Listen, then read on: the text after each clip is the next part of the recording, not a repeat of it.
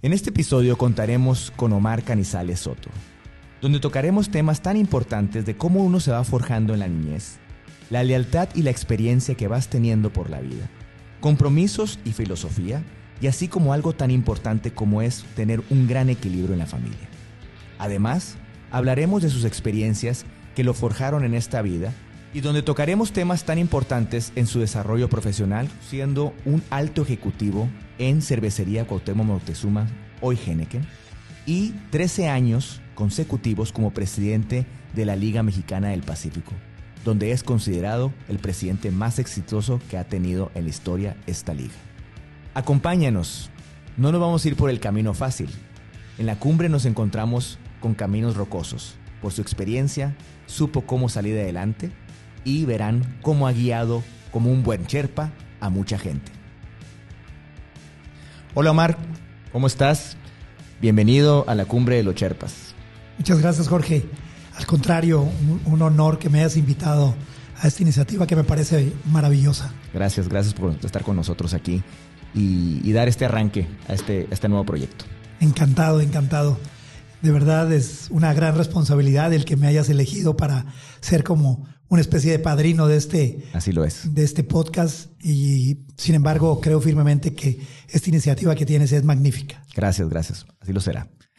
Pues mira, Omar, me gustaría empezar a platicar contigo y a ver que me cuentes un poco qué te da a pensar esto que te voy a mencionar. Durmientes, paseo del tren, niñez.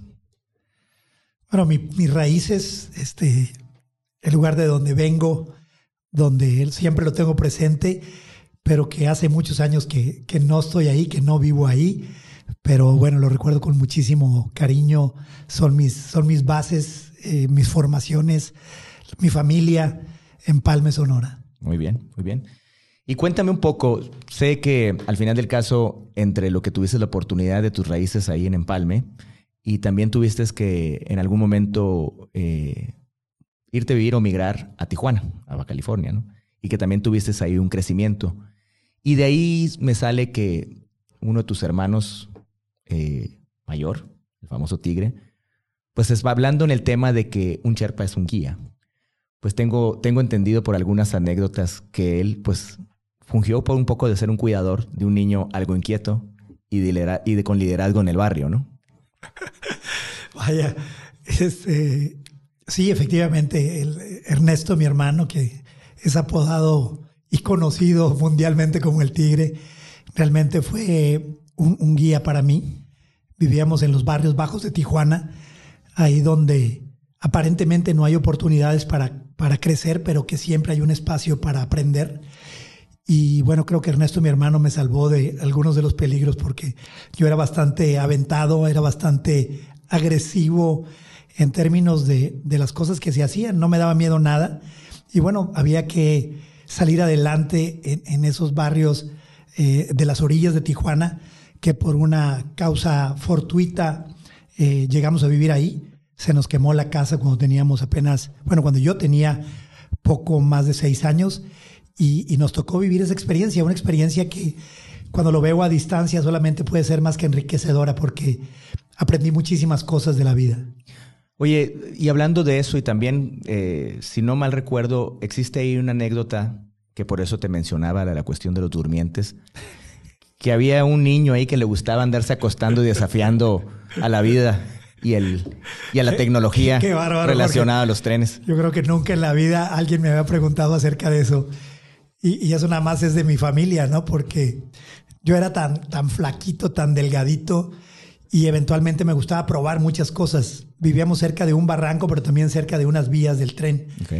Y, y en el barranco yo recuerdo que yo intentaba hacer eh, lo mismo que sucedía en una televisión de unos gigantes que se llamaban gigantes del Nemes o algo por el estilo. Y una vez me fui en la bicicleta y volé por el barranco para tratar de caer y adquirir poderes mágicos. Al final lo único que me llevé fue un golpazo entre, en la entrepierna. Hasta tuve miedo de no tener hijos, ¿no? Sí. Y el otro tema de los durmientes, sí, yo quería probar que yo era tan delgado que me podía pasar el tren por encima y no iba a pasar nada porque estaba tan delgado que podía quedarme abajo y los rieles del tren me quedaban arriba. Gracias a que el tigre, mi hermano, me, sacó a patadas de ahí de los, de los durmientes, estos que todavía estoy vivo y puedo estar platicando contigo. Así es que sí, le debo la vida a mi hermano el tigre. Oye, y pero también ahí me imagino que en esos tipos, en el, pues, me imagino que habrá sido muy enriquecedor y, y también fuiste forjando eh, tu liderazgo, porque sé que dentro de lo que mencionaba, que eras un niño inquieto, sabías que pues, tenías poder el control con la, pues, con la pandilla, si quieres llamarle así, eh, no sé cómo le llamabas en esos entonces, y, y fungías un poco ese, ese echado para adelante y entrarle en...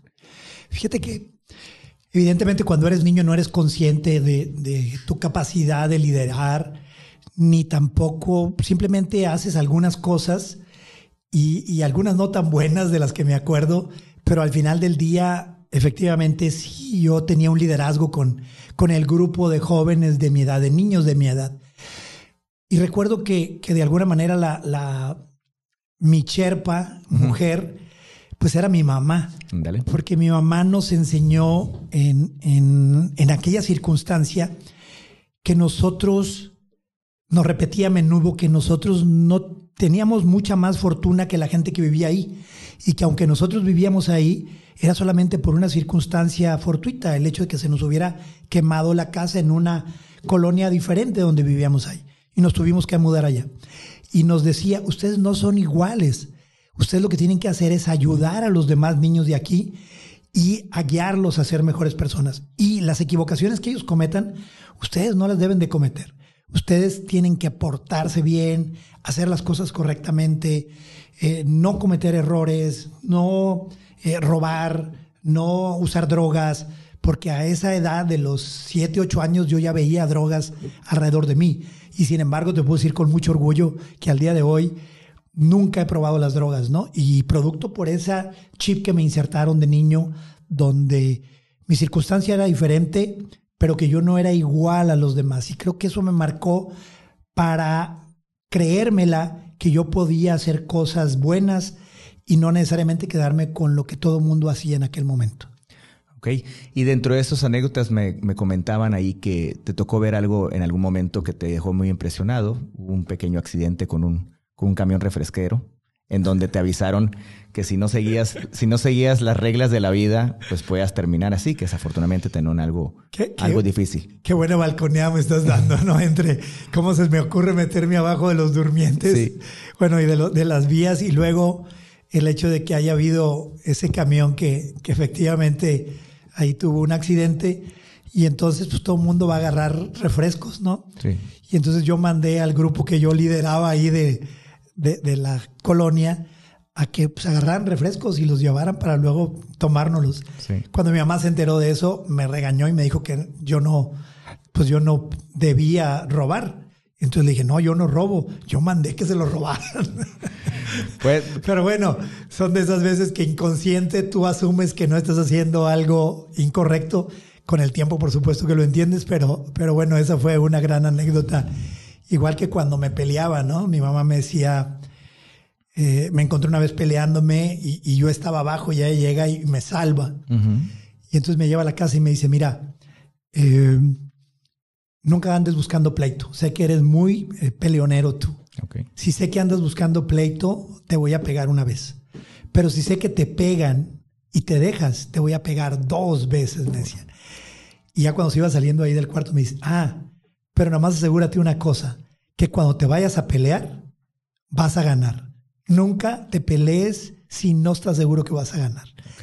Y eso también fue algo que me marcó, porque eso no solo es en el tema de los pleitos de niño, sino incluso cuando en los temas de negocio, en los temas en donde tienes que enfrentar ciertas batallas, tienes que saber cuándo tienes que iniciar una batalla y cuándo no, ¿no? Cuándo tienes una batalla perdida y bueno, bajo qué circunstancias tienes que manejar esa filosofía de vida que me ha servido, pues sí, mucho.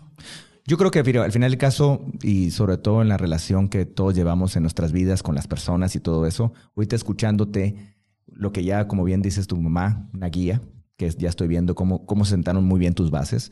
Eh, como siempre, pues las mamás eh, siendo el, el, principal, el principal núcleo de la familia y que un buen consejo de ella nos prevalece para lo que ahorita podemos hablar más a futuro, lo que ha sido tu, tu exitosa carrera. Pero ahorita que estabas hablando en el, en el sentido que eras peleonero y todo eso, pues sé que, te, que en el transcurso de tu vida fuiste deportista. Y en uno de esos lapsos eh, andabas en el boxeo.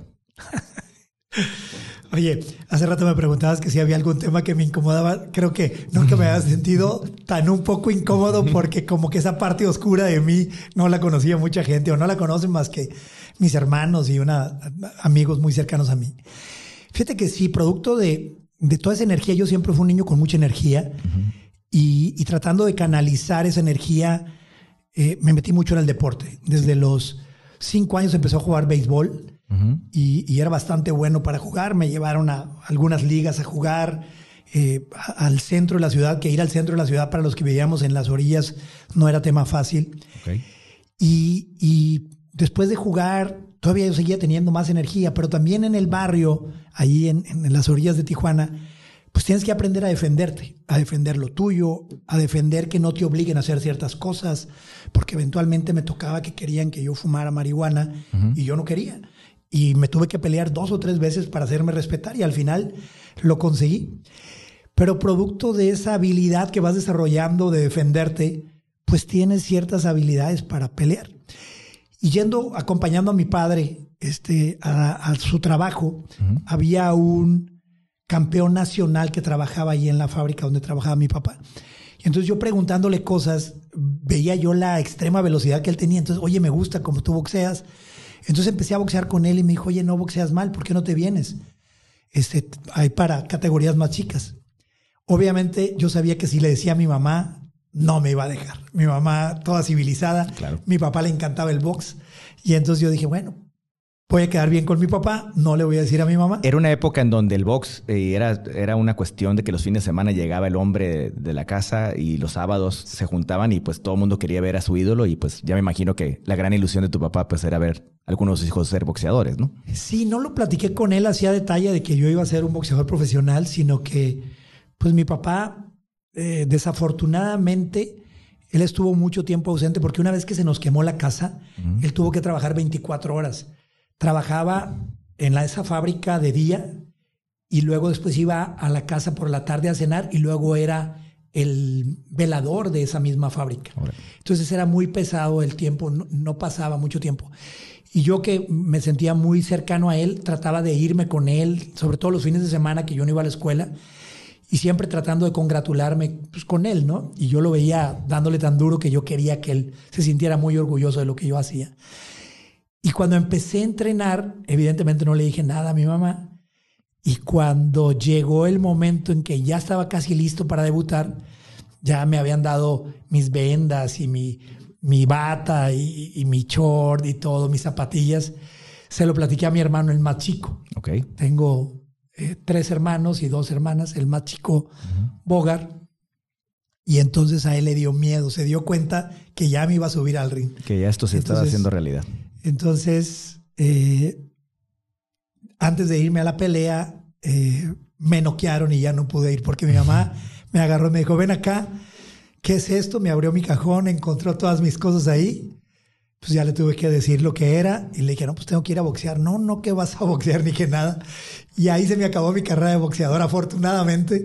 Este, pero bueno, eh, te repito, era por esa energía que tenía, por esos deseos de ayudar en mi casa. Entiendo. Me iban a pagar 70 dólares por cuatro rounds. Ya en ese entonces ya tenía yo como 12 años, porque ya iba a la secundaria y me podía alejar un poco más de la casa. Pero, pero sí fue toda, toda una, un proceso esos años entre la primaria y la secundaria, hasta antes de regresar en Palme de nuevo a vivir, esa época de vivir en Tijuana. ¿Qué fue tu aprendizaje? Digo, comentas como el tema de la, cómo fue la anécdota, cómo se, pues al final, pues tu madre cuidándote y que agradeces ahorita que buena decisión tomó, pues inteligentemente. Pero me imagino que en ese lapso, pues de los mismos instructores, eh, los entrenadores, eh, la gente con la que te rodeabas, ¿tuviste alguien que recuerdas que, o algún, algún tema que dijiste, me visualizo o estoy haciendo un gran hábito ya con el solo eso de estar haciendo este ejercicio tan popular, porque es, un deporte muy popular en México, pues el boxeo, y que hemos tenido a grandes, tú que sabes mucho del deporte, que hemos tenido a grandes eh, representantes mundiales. Eh, ¿Qué es lo que tú te puedes llevar en ese tipo de deportes que a lo mejor pasaron por un lapso de tu vida importante en tu desarrollo y que te dices, piensas ahorita, esto me dejó marcado para como soy ahora? La disciplina. La disciplina porque tenías que trabajar duro para lograr primero aguantar los primeros rounds, luego ser capaz de tirar eh, golpes durante tres minutos ininterrumpidamente. Tú no, tú no dimensionas cuando tú ves a un boxeador allá arriba, tú nada más crees que es bien fácil pararte y dices, tira, tira, y eso no es así, ¿no? Eh, la técnica, la disciplina para tomar una técnica, desde cómo te paras, desde cómo giras, eh, todo es mucha disciplina. Yo tenía la fortuna de que ese conocido eh, que me, me, guió ahí, él era campeón nacional y de alguna manera yo seguía mucho los pasos, los pasos de él. Pero al, final del día era eh, no andar consumiendo, no fumar, por ejemplo. Ya a esa edad muchos de mis amiguitos fumaban. Yo no he fumado a lo largo de toda mi vida.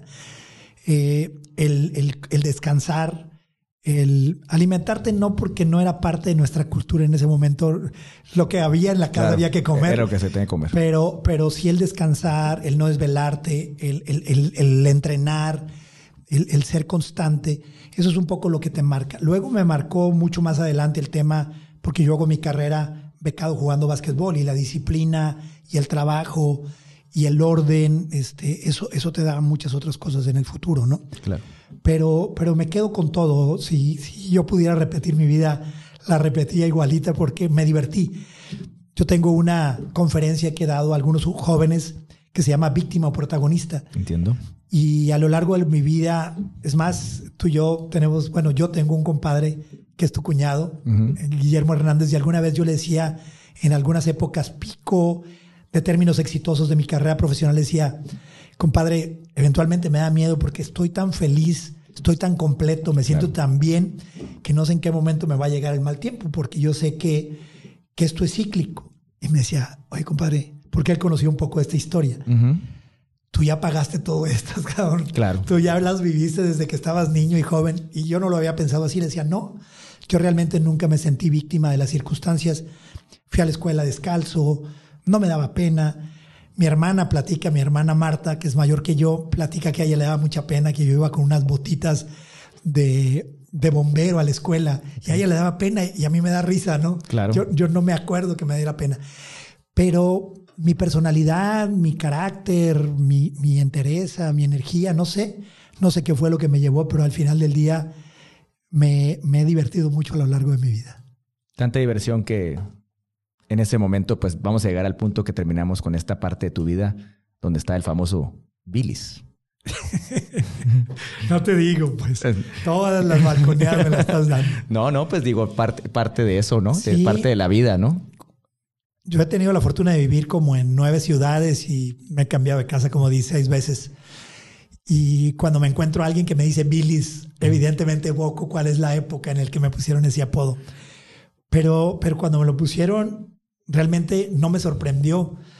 Eh, me lo pusieron en la prepa, una vez que yo ya había regresado a Empalme a vivir, después de haber vivido, haber hecho mi primaria y mi secundaria en Tijuana. Pero cuando me pusieron Billis, me acordaba que yo cuando estaba niño, cuando me enojaba o que algunas cosas, yo vomitaba literalmente bilis. La bilis. Y entonces yo decía, bueno, ¿por qué me pasa eso? No sabía en aquel entonces. Después ya más grande lo entendí. Pero sí siempre tuve un carácter muy fuerte, un carácter que, que a lo largo de mi vida aprendí a controlar. Y es una de las grandes satisfacciones y una de las cumbres, te diría, que yo he alcanzado. Bien. Porque apenas tenía 17 años por, por una molestia tan grande y una reacción que dije, ¿qué estoy haciendo? Entonces tengo que aprender mi, a controlar mi carácter. Al final, eh, creo que, que, lo he conseguido. Eh, en la última etapa de mi vida aprendí muchísimo a, moderarme mis reacciones y, aprender a, manejar, que eso es uno de los temas, conocerte a ti mismo y aprender a ir perfeccionando tu personalidad o a, o a cambiar esas sobrereacciones que ni siquiera tú conoces, ¿no? Claro, claro. Pues digo, vas formando tu carácter y, la verdad es que eh, no, no dejarás de pensar que puede ser lo razonable. Tienes que vivir todo tipo de emociones, pues para lo que vas a llegar a ser al hombre, al hombre que estás tratando de lograr, lo que a lo mejor tu madre visualizó contigo. Y sobre todo que tú estás en esa visión, ¿no? O sea, yo quiero ser este Omar. Y, y, pues para eso pues tenemos que mejor, como te lo decía ahí tu compadre, pues qué bueno que en tu juventud, en tu niñez, lo fuiste viviendo, lo aprendiste desde entonces, qué bueno que no pasó mayores. Y, y eso pues hace que, que te puedas convertir en, en una persona eh, pues que te puede generar algún orgullo para ti, ¿no? Porque yo creo que primero tenemos que empezar por ahí, ¿no? Eh, estar orgullosos de nosotros mismos, ¿no? Así es, así es. Oye, Omar, eh, y luego ya después ahorita que platicabas y llegaste y, fuiste eh, becado por cuestiones deportivas y todo eso, ¿a qué edad te empezó? Porque sé que siempre visualizaste, yo quiero estar en las mejores escuelas, ¿no? ¿En qué momento fue donde tú ya con, lograbas esas becas, estabas estudiando la preparatoria y para llegar a las mejores universidades o que te visualizabas estudiando en ciudades más importantes de donde se puede relacionar más el tema estudiantil de tus tiempos? ¿Cuándo te empezó ese, ese gusanito que todo mundo que queremos estudiar lo, lo tenemos? Mira, si bien es cierto, cuando estaba en Tijuana, en realidad yo no tenía mucha conciencia de el medio no te ayudaba o no me ayudaba mucho para tener como esa visión de qué quería hacer y cómo lo iba a hacer. Sabía que, que, tenía que ser una persona respetuosa de los mayores, de mis padres, honrarlos, este, cuidar a mis hermanos, a mis hermanas, etc. Sin embargo, eh, cuando regreso a Empalme, producto de una situación económica muy difícil, me tocó una devaluación muy importante que ya de por sí una economía muy lastimada en, ¿En qué año fue eso? 76, 76. Sí, sí. Y nos vemos obligados a regresar en Palme. Y entonces cuando llegamos en Palme, eh, mi hermano el tigre se tiene que quedar a Tijuana a trabajar para ayudar un poco a mi papá para que nosotros, el resto de los hermanos, pudiéramos pues medio sobrevivir y también estar en escuelas públicas. Estábamos en escuelas públicas todos. Y estando en Empalme me doy cuenta que la mayoría de la gente quería trabajar en el ferrocarril. Un trabajo muy digno, por supuesto. Claro. Y la principal fuente de trabajo de, de Empalme, por eso se llama Empalme, porque es un empalme de vía de trenes. Y ahí estaban los talleres generales del ferrocarril y todo el mundo quería trabajar ahí. Y les pagaban bastante bien y las casas estaban muy bien y todo el mundo en, Navidad se iba a Nogales a comprar su ropa y sus regalos, etc. Pero ahí yo sentía que eso no era lo que yo quería para mi vida. Entonces yo, yo te diría que como a los 17 años tomé como conciencia de que yo no quería ser ferrocarrilero. Mis abuelos habían sido ferrocarrileros, mi abuelo, mi papá. Eh, después mi hermano mayor llegó y empezó a ser ferrocarrilero y tenía la ilusión de poder hacer otras cosas y ayudar a mi familia. Y entonces fue cuando me propuse que yo tenía que salir a estudiar una carrera y a ayudar a mi familia. ¿Hay alguien que te guió en ese lapso? Porque me imagino, me estás hablando de, unas fechas, ahorita a lo mejor las nuevas generaciones con toda la información que tenemos de, eh, en, sobre internet, en redes y todo eso, sabemos las oportunidades que podemos ir a buscar, pero en esos tiempos, ¿quién, quién fue la guía? ¿Quién, quién, quién te llevó para eso? O, dónde lo vistes? Yo, yo creo que fue providencial y gracias a dos amigos que compartíamos un poco la filosofía. Era eh, Rubén Castro se llama, él es un oceanólogo, un doctor en oceanología muy prestigiado en la Universidad Autónoma de Baja California, que ya se, se va a jubilar después de 38 años de carrera. Y el otro, Ricardo Castro, que actualmente vive en Mérida, los dos empalmenses viviendo, estudiábamos en la prepa y éramos vecinos. Y a diferencia de toda la gente, y lo digo con mucho respeto y cariño, toda la gente en Palme, eh, la mayor diversión es deporte nacional, eh, tomar cerveza todos los días y emborracharse todos los fines de semana, este, hacer carne asada y comer mariscos. Y, y, entre más grande sea la tomada y más grande la comida, es mejor la fiesta. Una bonita práctica aquí en Sonora también. Y nosotros éramos diferentes. Nosotros, el, el Cochori, la playa, que tú la conoces, nos quedaba eh, metiéndote por caminos entre, no por la carretera, a 7 kilómetros.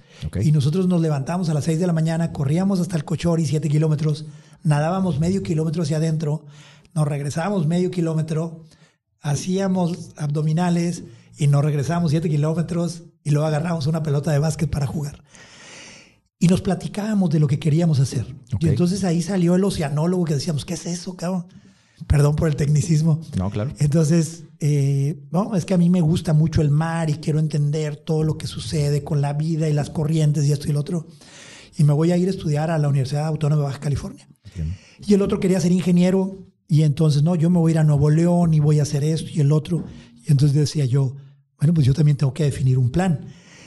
Y justamente creo que entre el ejercicio que hacíamos los tres y entre que entendíamos que queríamos no ser ferrocarrileros y queríamos ayudar a nuestras familias, fue que eh, hicimos nuestro plan.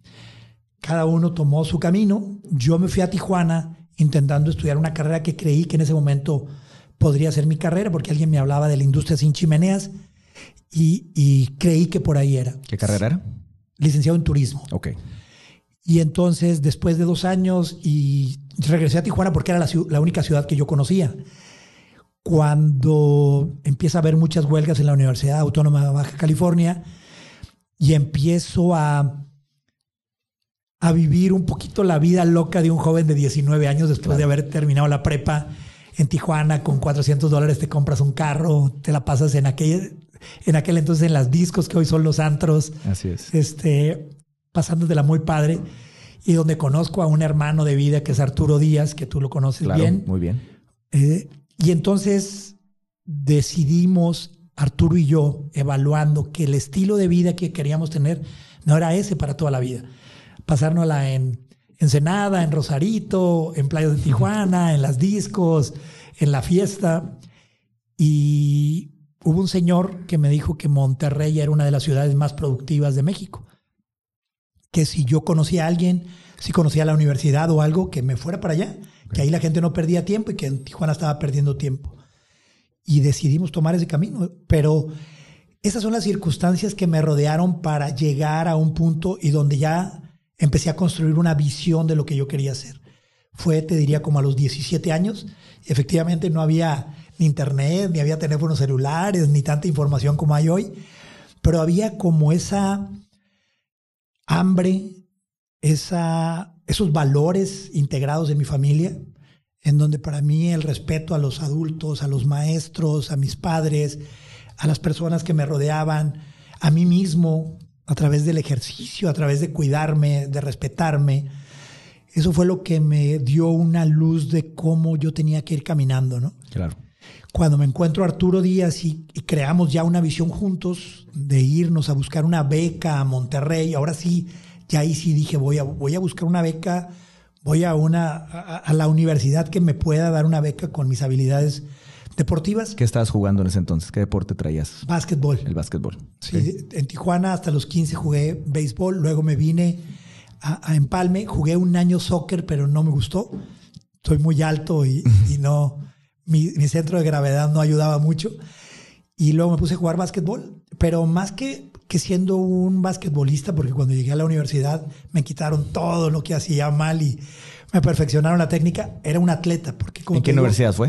En la Universidad Regiomontana. Muy Yo intenté conseguir una beca en el TEC, por supuesto que no, no había.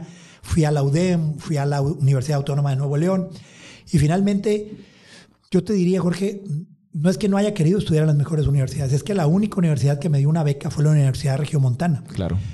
Pero también tuve claro que no era la universidad la que iba a marcar el éxito profesional en, en mi carrera, sino mi, mi compromiso con los estudios, mi habilidad para relacionarme y mi capacidad de seguirme preparando ya una vez habiendo terminado la carrera. Entonces estudié en alguien, era una universidad que, que en Monterrey en aquel entonces de carrilla le decían la UR el último recurso. Porque aparentemente muchos de los que estudiaban en el TEC o en la UNI o en la UDEM terminaban yéndose allá. Pero era mi oportunidad y la aproveché muy bien. Me dieron una beca, este, trabajé duro y... ¿Estudiabas y trabajabas? Estudiaba y trabajaba porque no había para... ¿Y en qué no había manera. ¿Y en qué trabajabas? De todo. Hice de todo. Fui taquero. Fui vendedor de tarjetas para entrar a las, a las discos o a los antros, daba cursos de capacitación eh, y luego apoyando a mi compadre Arturo para que él tuviera su beca y yo también cubría la beca de él y la beca mía mientras que él trabajaba. Entonces hacíamos ahí un intercambio de yo de, de, cubriendo la beca de él en el departamento escolar y jugando básquetbol y él trabajando para poder este, construir ahí el tema de, de la renta de la casa, etcétera. Este episodio es presentado por Vázquez Asociados. Aseguramos tu patrimonio. Sale caro no estar asegurado.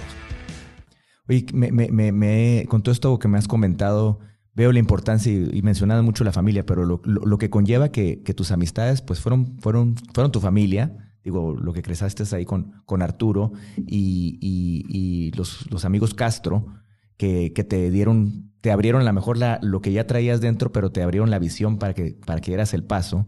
¿Qué tan importante también en la vida cómo te vas topando con personas y ahorita que estamos, lo pones en perspectiva y, cómo uno tiene que ser agradecido con todas las gentes que se, se han topado en tu vida? y que tienen mucho que ver a lo que eres hoy, el Omar de ahora, ¿no? Definitivamente. Yo soy un hombre muy agradecido y, y también así lo, así lo concibo. Sigo teniendo una gran relación con ellos. Eh, nos mantenemos en comunicación, hacemos Zooms de vez en cuando, brindamos en los cumpleaños y nos tomamos una copita de vino. Eh, recientemente Rubén me acaba de, de, echar una llamada diciéndome que finalmente se va a jubilar y que quiere que hagamos un viaje por Europa o alguna parte. Qué bien. Con Ricardo no hemos establecido eso, pero seguramente lo haremos. Y con Arturo, pues hasta el día de hoy seguimos este, hermanados, viviendo en la misma ciudad, compartiendo grandes cosas. Y bueno, creo que, que esos amigos, como otros que tengo también, han sido muy, muy valiosos en mi, en mi experiencia de vida. Claro.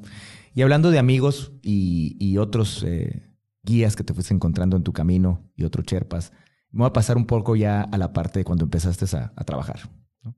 Y, voy a hablar en el tema de que trabajas trabajaste en, en empresas importantes. Eh, sé que trabajaste en agencias de publicidad, trabajaste un tiempo en Gamesa, pero tu trayectoria se formó más en cervecería. Correcto. Y ahí tienes a, ahora un gran amigo, que ahorita es un gran amigo tuyo, eh, pero pues que fue tu guía, tu tutor, Jorge Mario Cornejo.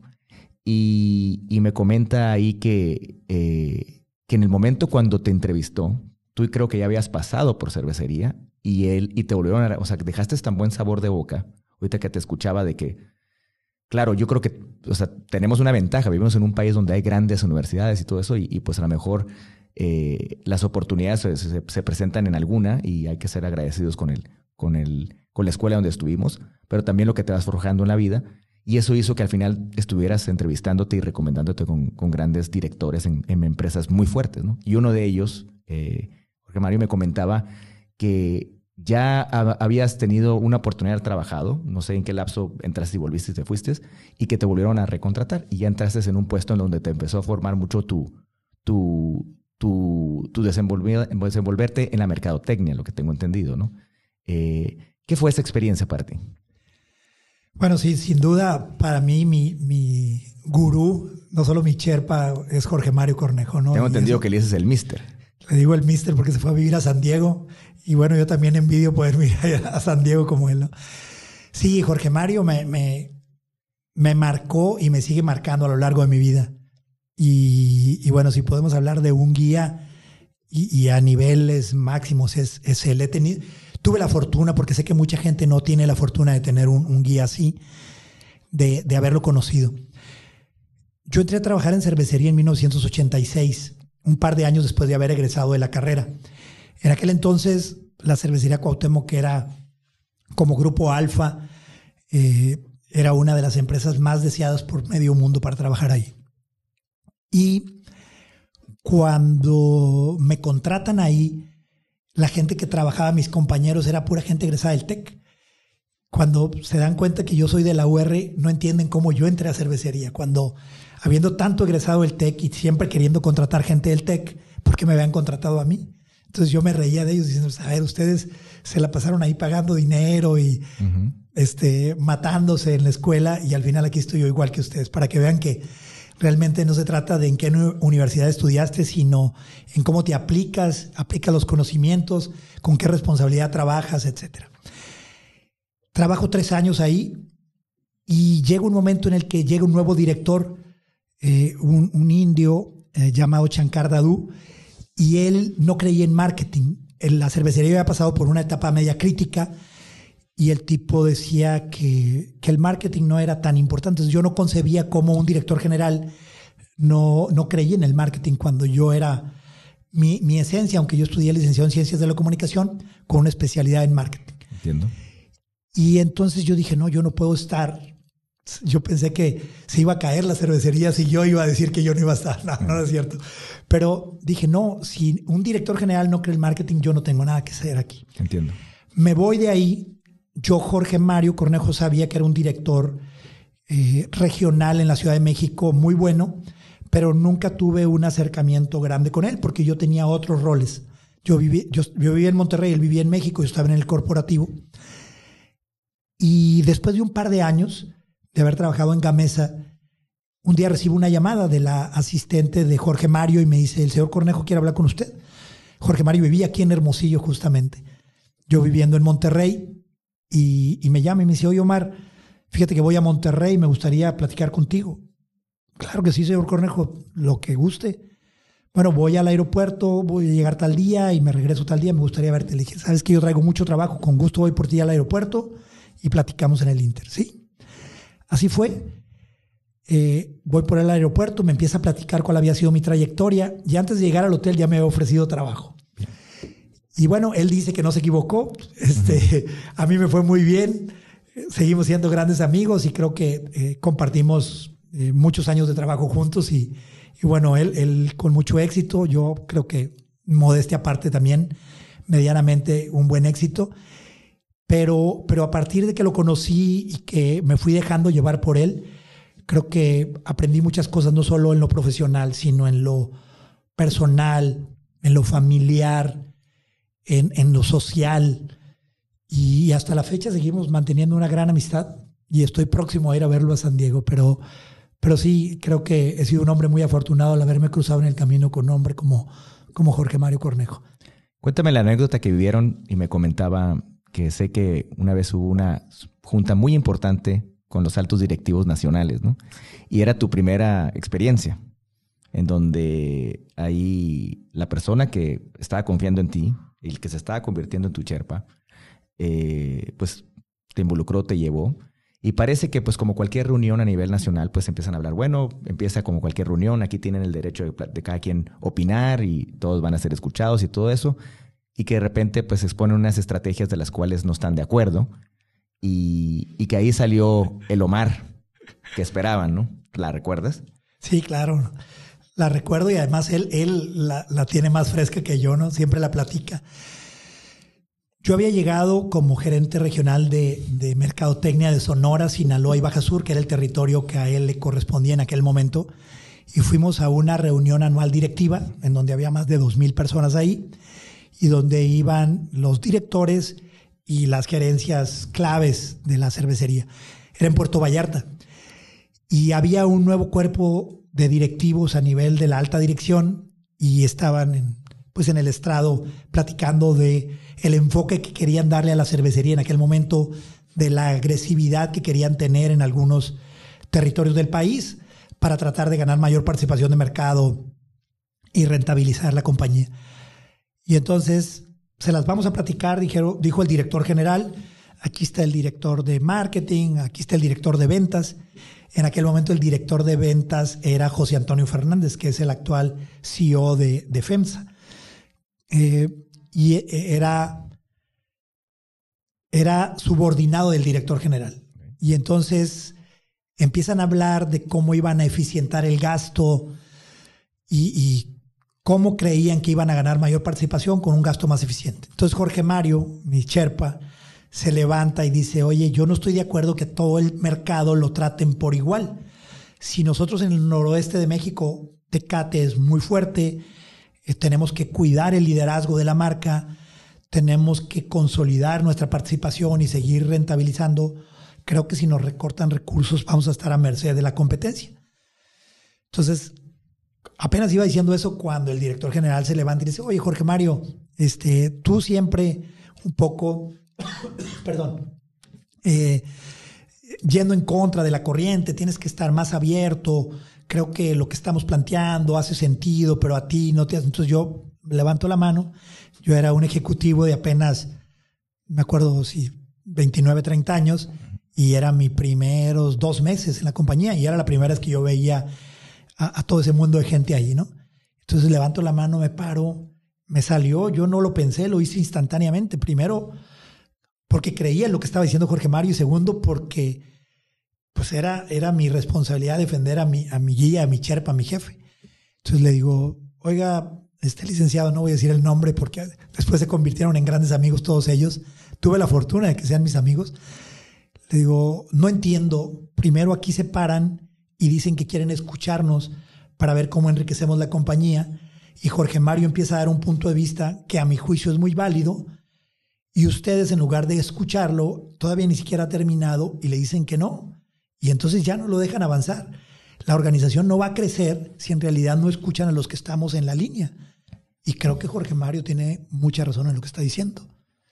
Y entonces se crea un silencio sepulcral en dos mil gentes ahí, dos mil personas. Y entonces dicen, bueno, vamos a hacer un break, regresamos ahorita.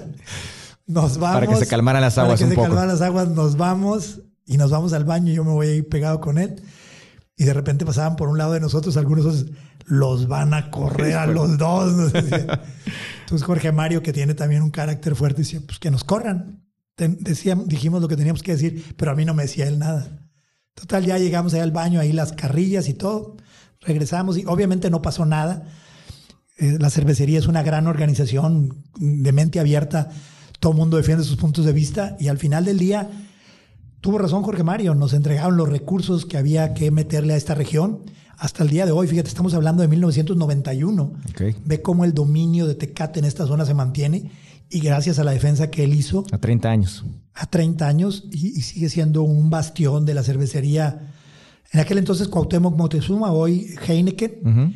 Pero esa es la anécdota y entonces él, él siempre dice que, que agradece mucho mi, mi valentía y mi fidelidad este, Las palabras fueron su lea- la lealtad. que a estaba. lealtad. Ah, Y, bueno. y- y sobre todo en el aspecto de que ahorita lo mencionabas, llevabas apenas dos meses, apenas, pues digo, cuando alguien va formando una, una relación con, con su jefe, o eh, pues digo, ¿qué, tan- qué, qué tanto hubo ahorita que me comentabas desde que te, ya te contrataron? ¿Cómo pudo haber, hay clics entre personas con los que se convierten en tu, en tu camino guías, o hasta uno después se convierte en su guía?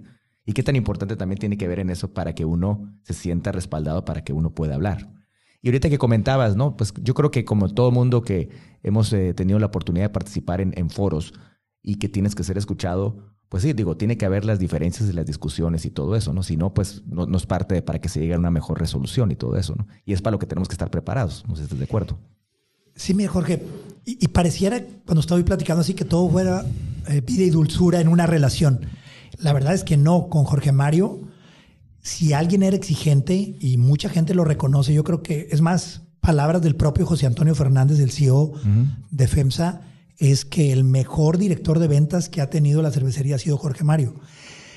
El jefe más exigente que yo he tenido ha sido Jorge Mario. Eh, la persona que más te exigía, pero que más te apoyaba, Entiendo. que más te guiaba. Qué buen equilibrio, ¿eh? Y, y yo aprendí muchas cosas de él, no solo en lo profesional, sino en lo personal, y algunas veces me llevé algunos jalones de orejas, y algunas veces este, llegué a sentirme como desamparado de él, y cuando yo llegué a hablarle o a preguntarle o a reclamarle, entre comillas, él me respondía como, te mandé ahí no porque ya creía que supieras, sino porque sé que tienes la capacidad de hacerlo. Entonces síguele. Cuando yo creía que estaba yo ya tronando, ¿no? Porque me mandó a algunos territorios donde no dominábamos y yo decía, le dije, oye, yo pensé que me, que me querías y que me habías mandado para que yo creciera. Y me dijo justamente eso. Y entonces, como esas frases, me dijo otras este, Interesante.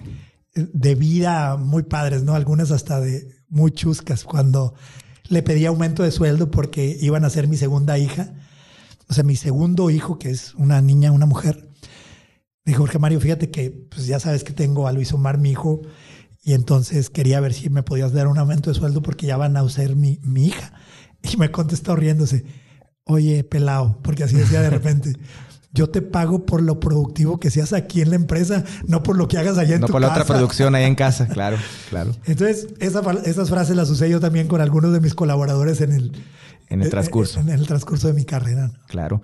Y de ahí digo, qué bueno que tocas ese tema, pero también sé que pues uno cuando va creciendo y va haciendo sus, sus pininos en la cuestión de, de manejar tus ingresos, tus patrimonios y, todo eso, eh, pues por ahí sé que cuando eso, esa llegada de, de, de tu hija, pues viviste las experiencias de lo que a lo mejor a, mucha gente se ha vivido o lo hemos vivido, que, y en esos entonces que se, entregaban cheques y de repente te das cuenta que no estaban los fondos suficientes, ¿no?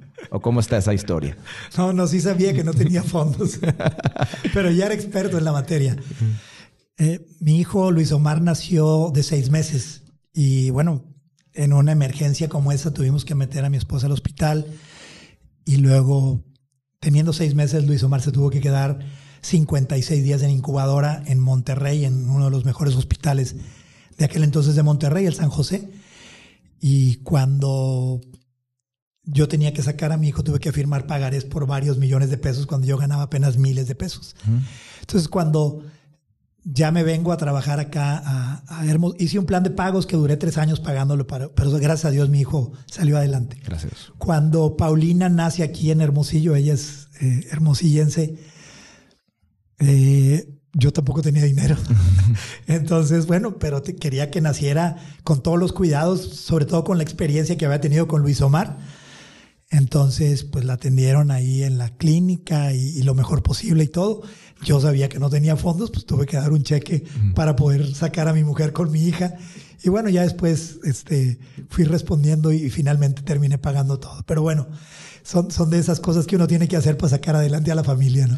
No, imagino que ahorita, ahorita se vive, y yo creo que todo el mundo en la experiencia de la vida, pues, pues siempre hemos pasado el tema de que, pues, ahora ya con la cuestión de que vas a la tarjeta, todo está definido y de repente, pues, ves el, el saldo que está terminando. Cuando uno va creciendo, cuando va aprendiendo a ser padre eh, para los recursos que tienes que ahora empezar a repartir a los demás y todo eso, pues yo creo que también te forja, pues para también a veces los, errores que cometemos, ¿no? En, cómo nuestras finanzas y nuestros patrimonios, ¿no? Sí, la verdad es que siempre he sido muy ordenado y también mi esposa, pero a veces hay necesidades que no alcanzas a cubrir y entonces las enfrentas, simplemente les das un cierto manejo, pero, pero no, no, ninguna de las dos este, hospitales se pueden quejar de que no les pagué. Sí les pagué, solamente cuando ya estaba listo para hacerlo. Okay. Y hablando ahorita que mencionaste, si estamos mencionando aquí a tu familia, todo eso, pues en el transcurso de lo que fuiste creciendo y, todo eso que duraste algunos años ahí en cervecería, eh, ibas creciendo con tu familia, eh, ¿cómo fue y qué es tu, tu experiencia de haber tenido? Llegabas a casa y me imagino que pues tenías que compartir aquellas experiencias, aquellos regaños, reclamaciones, eh, rudezas que pueden existir en el camino, tanto con las tomas de decisiones y todo eso y encontrabas en casa a una compañera, a una guía, en el aspecto de, que te levantaras al día siguiente con una mejor visión. Tengo entendido que eso ha sido mucho tu andar en la vida, ¿no? Con, en tu pareja. Sí, definitivo. Yo he tenido la fortuna de tener, hoy que lo dices tú, cuando me platicabas del nombre del podcast, eh, finalmente, aunque no era tan consciente de todos esos guías, Hoy que lo estamos platicando, me doy cuenta que efectivamente he tenido la fortuna de tener muchos guías. Esos guías de amistades, esos guías de jefes, esos guías de padres y, de mi esposa. Creo que eh, con Rosa María logré ser una mejor versión de mí.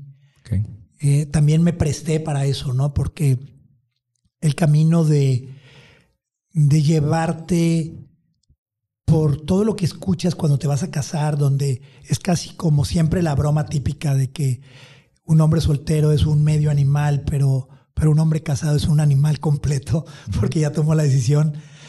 Pues no es el tipo de cosas con las que yo, yo comparto. Creo que el hombre necesita a, una, a una pareja, a una persona que lo acompañe, que comparta sueños, ilusiones y que te impulse. Claro. Y, yo siempre decía, cuando estaba antes de casarme, que yo decía, no, oye, qué flojera, que la vieja, que esto, el otro. Yo decía, qué tontos, ¿no? O sea, haces decretos, hablas de, y tú mismo te estás creando un ambiente no grato dentro de tu, de dentro de tu hogar. Yo decía, cuando yo me case, lo que voy a hacer es hablar bien de lo que, de donde voy a vivir. Y si el resto de mi vida lo voy a pasar ahí, lo quiero pasar bien a todo dar.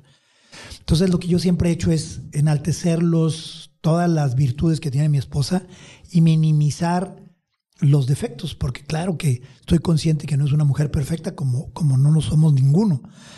Pero entonces cuando yo llegaba a casa, cuando yo compartía parte de mis actividades, parte de mis eh, objetivos, de mis ilusiones, de lo que quería lograr, siempre tuve el apoyo de ella y siempre tuve como una especie de consejo y abierto a escucharla, no necesariamente siempre estar de acuerdo con ella, pero al final me fue haciendo una mejor versión de mí, porque yo había vivido en un medio, en un, en un círculo, eh, en un medio donde me había movido, y ella en otro. Y creo que si aprendes de las experiencias de otros, terminas enriqueciendo más tu experiencia. Claro.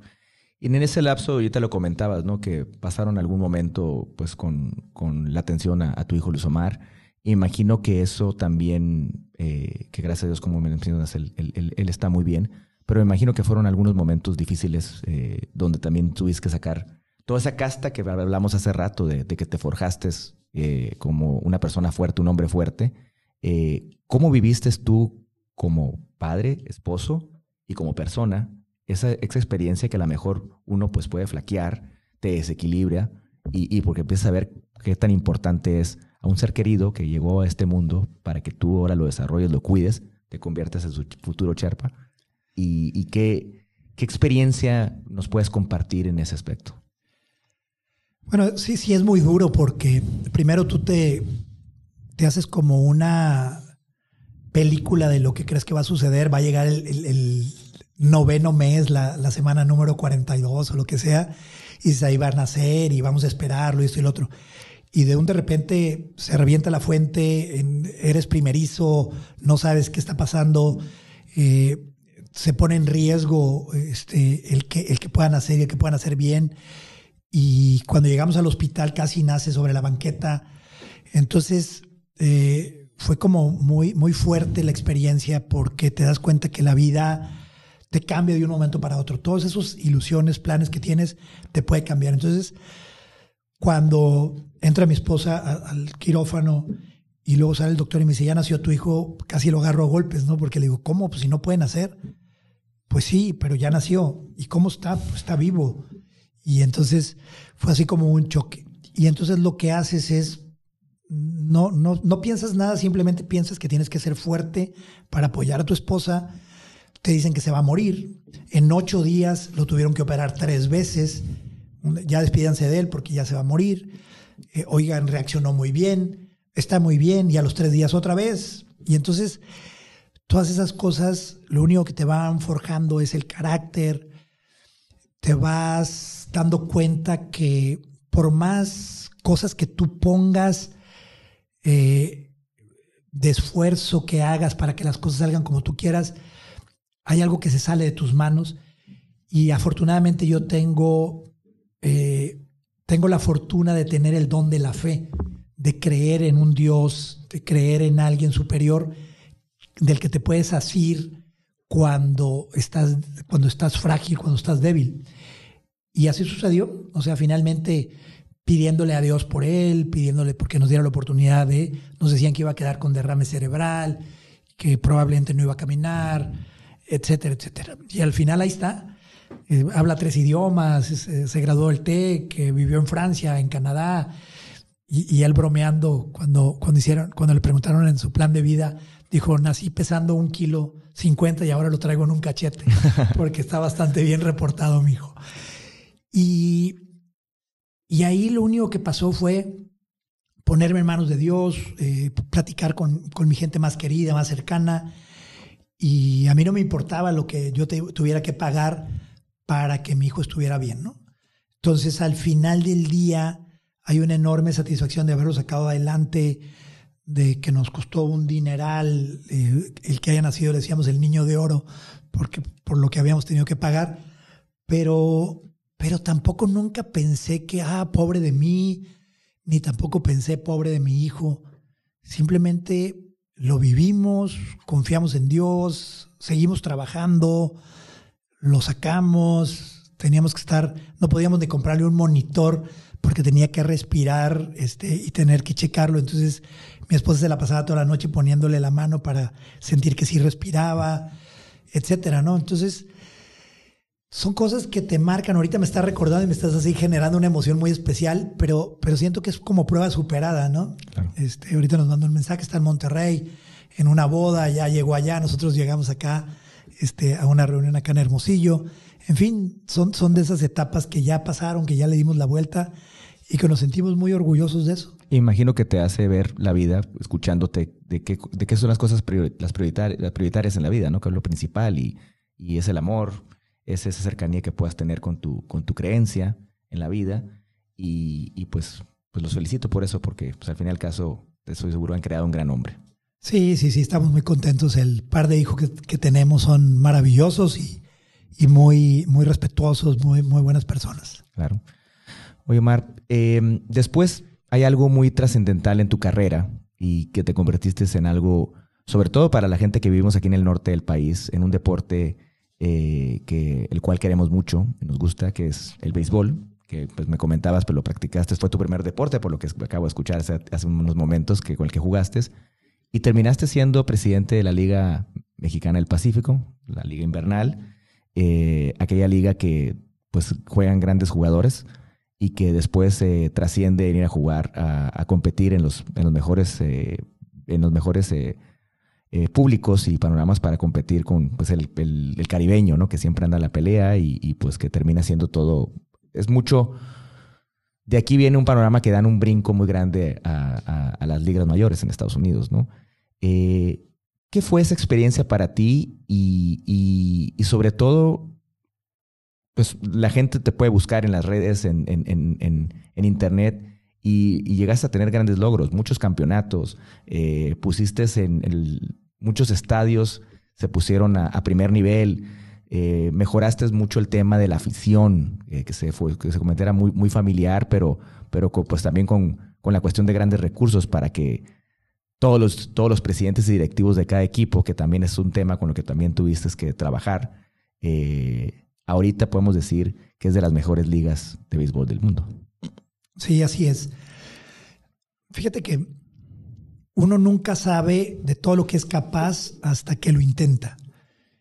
Y cuando yo salgo de la cervecería después de 20 años de trabajar, me ofrecen que, que me entreviste con los dueños de los equipos para ver si yo podía ser el presidente de la liga. Me gustó el reto y también tenía ganas de poner al servicio de algo que me apasionaba tanto como el béisbol mi conocimiento de marketing y el área comercial. Y entonces me comprometí conmigo mismo para hacer algo por mi región. Había estado mucho en Monterrey trabajando, había trabajado prácticamente para puras empresas regiomontanas, Gamesa, Protexa, agencias de publicidad importantes ahí y por supuesto la cervecería Cuauhtémoc Moctezuma. Y dije, bueno, voy ahora al noroeste de México, un estado, una región que quiero mucho, mi, mi, mi, familia paterna es de Sinaloa, mi familia materna de Sonora y nosotros vivimos en Baja California. Entonces, además, yo ya había sido gerente regional de mercadotecnia de Sonora, Sinaloa y Baja Sur. Entiendo. Y después fui director de ventas de todo el estado de Baja California. Entonces conocía todo el noroeste. Cuando me ofrecen venirme como presidente de la liga, después de haber hecho una entrevista con los presidentes, me ofrecen a mí la presidencia, hice un compromiso conmigo, dije, no puedo pasar desapercibido por este tiempo. Esta liga es una liga que quiero porque aquí me inspiré mucho en el béisbol, conocí mucho el béisbol cuando vivía en Empalme, y entonces tengo que hacer algo, no me puedo ir, no soy gente de béisbol, pero sí quiero mucho el béisbol. Y entonces ese compromiso que hice conmigo mismo fue lo que me permitió tener una gestión muy exitosa y gracias a Dios y con pues modestia aparte, los logros ahí están, los números. Eh, en solo un periodo de 13 años prácticamente remodelamos o hicimos nuevos casi todos los estadios de la liga, con excepción del de Navojoa, que tuvo una pequeña mejora, pero todos los demás nuevos o completamente remodelados. Eso dio pie a que pasáramos de 1.430.000 aficionados por temporada a 3.770.000 aficionados por temporada. Eso generó un círculo virtuoso. Más gente en los estadios, más personas en los estadios, perdón, más ingreso, claro. más consumo, más la posibilidad de vender más souvenirs. Eh, eso generó mayor atractividad para las marcas, mayores patrocinios. Eso generó interés de los medios. En lugar de transmisiones regionales, se convirtieron en transmisiones nacionales e internacionales. Y en la parte deportiva éramos el patito feo de la Serie del Caribe, ganábamos un campeonato cada 10 años. Eh, en mis primeros 10 años estuvimos en seis finales y ganamos cuatro campeonatos. Soy el presidente que más campeonatos de la, de la Serie del Caribe han ganado, ¿no? Y al final del día hicimos eh, la tarea, eh, lo que nos habían pedido, buscar un poquito que esa pasión y ese hobby tan, tan enraizado que tenían los dueños de los equipos que no les costara tanto dinero, porque ya el béisbol profesional fue demandando mucho más dinero y era importante encontrar mecanismos de cómo hacerlo autosuficiente, rentable, y al final del día, pues me quedo con esa satisfacción. La proyección de la liga fue muy grande, las relaciones con grandes ligas se mejoraron muchísimo, el reconocimiento de la gente de grandes ligas así fue, el respeto de la gente del Caribe por la Liga Mexicana del Pacífico creció muchísimo. Y, bueno, feliz por esa gestión, una gestión de 13 años, pero, pero ya, ya le dimos la vuelta. Hoy estamos felizmente haciendo otras cosas, compartiendo nuestro conocimiento, dando asesorías. Yo siempre tuve un plan de vida y un plan de carrera. En mi plan de carrera era irme a cualquier lugar en donde hubiera una oportunidad de crecimiento, de aportar mis conocimientos y de desarrollarme. Y el plan de vida era dejar de rentarme este, para hacer las cosas que yo quisiera, utilizar mi agenda con la gente que más quiero, con mi familia, con mis amigos, conmigo mismo. Y hoy estoy justamente en esa etapa. Hace en mayo de este año voy a cumplir un año de estar felizmente retirado, pero no completamente, porque estoy actualmente dando asesorías y compartiendo mis conocimientos con otras organizaciones. Pues 13 años. Imagino que en esos 13 años, pues digo, eh, los que sabemos aquí en la región, los dueños y presidentes de los equipos, pues son eh, empresarios muy exitosos con los que me imagino pues tenías una relación, una relación muy estrecha, donde pues se conocieron, me imagino que donde habría habido, habrá habido algunas veces algunas eh, diferentes formas de, pensar y opinar y todo eso. Y, bueno, me imagino que de ellos les has aprendido mucho, ¿no? Sí, de todos, de todos se aprende. ¿eh? Eh, sin duda, hace rato te decía que yo aprendí a controlar mucho mi temperamento claro. y, y mis reacciones y creo que en la liga fue lo que más aprendí, entendiendo que son 10 capitanes de barco que todos sus barcos los llevan de manera muy exitosa en sus, en sus territorios. Pero el béisbol, en el béisbol hay mucha pasión. Y cuando hay mucha pasión hay menos razón. Y eventualmente se suceden algunas cosas que no son muy racionales. Y ahí el rol que yo tenía era un poquito el de armonizar, el de, el de meter un poco de razón, el de planear, el de, el de asegurar ciertos resultados. Y, cada uno eh, tenía un punto de vista. Eh, no necesariamente siempre tiene que ser el que funcione en ese momento, pero sí válido bajo ciertas circunstancias. Y aprendí de todos, por supuesto.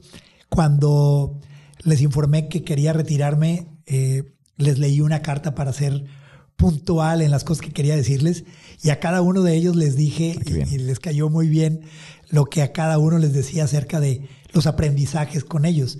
Y, y un poco risa, un poco serio, pero al final reflejaba muy bien la relación que tuve con, con los 10. Claro. Y eso pues también con lo que mencionabas de, lo importante de los campeonatos y salir a, competir en la Serie del Caribe, pero sé que en el camino te topaste con una persona y que me imagino que este nombre te puede decir mucho, que es Héctor Rivera Cruz, y que fue una persona que en su país, en su estado, eh, pues fue alguien trascendental y que tú tuviste la, fortuna de, de que estrechar una, una amistad y que se convirtió en un guía también en esos andares de ahora sí salir y buscar tantos campeonatos, ¿no? Sí, bueno, que en paz descanse mi amigo Héctor Rivera Cruz, un abogado brillante que tiene una gran historia en, en Puerto Rico, porque él fue pues ministro de, de, justicia, se puede decir, de aquel país, defendió un caso extraordinario que hasta una película hicieron sobre eso. Correcto. Y, tuve la oportunidad de conocerlo y que me conociera. Y a veces en el Caribe es un poco eh, como, ¿cuál sería la mejor expresión sin que suene mal? Es un poco medio encarnizado la búsqueda de intereses de cada una de las, de las ligas y de la Confederación del Caribe. Pero al final, Héctor, a pesar de ser un abogado recio, muy determinado, pero muy íntegro, cuando tú lo convencías de algo, te apoyaba mucho. Y al principio parecía que, íbamos a chocar por nuestras personalidades, pero al final se terminó convirtiendo en un gran aliado mío. Un aliado que fue el que me ayudó a que las series del Caribe se produjeran con más frecuencia aquí en México, reconociendo que México era el mejor organizador de series del Caribe. Y a pesar de que al principio él era uno de los que no creía en eso, después de conocerme, de explicarle las razones, de, conocer cómo pensaba yo, cómo intentaba ayudar a toda la confederación, a todas las ligas, eh, se convirtió en un gran amigo. Eh, desafortunadamente falleció hace un par de años, no pude estar en su última despedida, pero tengo pendiente ir solamente ahí a, San Juan a, visitarlo allá a la tumba pero grandes recuerdos me haces que me emocione un poco con el gran Héctor Rivera Cruz. Qué bueno, qué bueno. Y eso, pues eso hace, volvemos a lo mismo, ¿no? Todo lo que va llevando en cada etapa de la vida, que vas conociendo a nuevas personalidades y que a veces, yo siempre me hago esta pregunta, Omar, que a veces he llegado a conocer a, gente a la que a esta cierta edad los voy conociendo y, dice, y uno se pregunta, ¿dónde estabas en la vida? ¿Por qué no apareciste antes? ¿no? Y me imagino que te ha tocado, de entre todo lo que las personas con las que has colaborado, trabajado en conjunto, pues me imagino que puede ser tu pensar igual, ¿no? Sí, no, fíjate, porque claro que me hubiera gustado que hubieran llegado en otros momentos, pero también soy de los que creo que todo tiene su hora y todo tiene su momento y, su razón de ser. Y creo firmemente que, que, Dios, los tiempos de Dios son perfectos y en ese sentido no tengo nada que reclamar en el, en el tema de, de haberlos conocido en un tiempo, en una época y haberlos disfrutado. Y por algunas razones que se van antes o, o que ya no estamos juntos, ¿no? Omar, para, para terminar esta gran entrevista, eh, quisiera que, me, que te visualizaras y que estás en aquellas cumbres, esas cumbres que vemos de los 8000 metros de altura. 8, 8, 48, 49. Esas grandes alturas en donde hemos visto a, personas que han, han, pues superhombres y supermujeres que han lo logrado. Y pues todos a lo mejor en alguna película, en una visión lo hemos visto y ves esos grandes paisajes que, que, ahora, gracias a la tecnología, podemos tenerlos, ¿no? Pero te dan la oportunidad, estás ahí, te dan la oportunidad y ahí hay un lugar donde vas a dejar algo por escrito que crees que le va a servir a la humanidad y que va a ser una guía para el futuro. ¿Qué les dijeras? ¿Y qué les dejarás escrito ahí? Wow. Bueno, yo creo que me, me agarras un poco este, fuera de base pero déjame intentar como describir lo que me viene en este momento. Es verdad que hay algunos grandes personajes que, que, marcan, que marcan la historia de la humanidad. Pero también habemos muchos otros que aunque no somos esos personajes, podemos ayudar y ser guías para muchas más personas. Y creo que el valor de pasar por esta vida debe radicar en eso, en intentar que lo poco o lo mucho que sabes o que tienes de experiencia o que te ha sido útil o que te hace sentir bien, que te engrandece, que tiene que ver con servir, con respetar, con amar, que hay que entregarlo a las personas que nos rodean. No necesariamente solamente a la gente que está cerca de nosotros o que, o que queremos, sino a los que tenemos oportunidad de, de hablarles. Es decir, yo no me siento ni por mucho una gran persona en términos de, de, ser un hombre, un gran hombre, pero sí me siento satisfecho con lo que he entregado a las demás personas con la guía que he podido ser, no con la intención de ser un guía o de ser un Sherpa, sino con el hecho de tratar de ayudar. Entonces, si me dijeras qué es lo que yo dejaría eh, escrito, probablemente escribiría ayuda y sirve a las demás personas. Pues precisamente por eso tenemos este espacio para tener personas como, como tú y que sabemos que en, muchos rincones, en muchas áreas hay gente que nos puede dar siempre unas buenas enseñanzas y, y pues tendremos siempre abiertos para estar abriendo sus micrófonos a esas personas y te agradecemos que ahora nos hayas acompañado y, y pues que los éxitos sigan, Omar. Gracias, Jorge. Te felicito por este, por este esfuerzo, por este proyecto. Creo que va a ser todo un éxito. Ha sido un poco este, eh, medio con cierto nervio llevar esta reunión. Es una gran responsabilidad.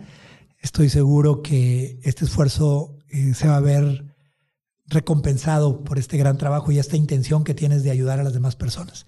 Muchas felicidades y mucho éxito. Con favor Dios será. Y muchas gracias a todos por acompañarnos y los vemos en un próximo episodio. Hasta luego. Este episodio es presentado por Vázquez Asociados. Aseguramos tu patrimonio. Sale caro no estar asegurado. Estudio de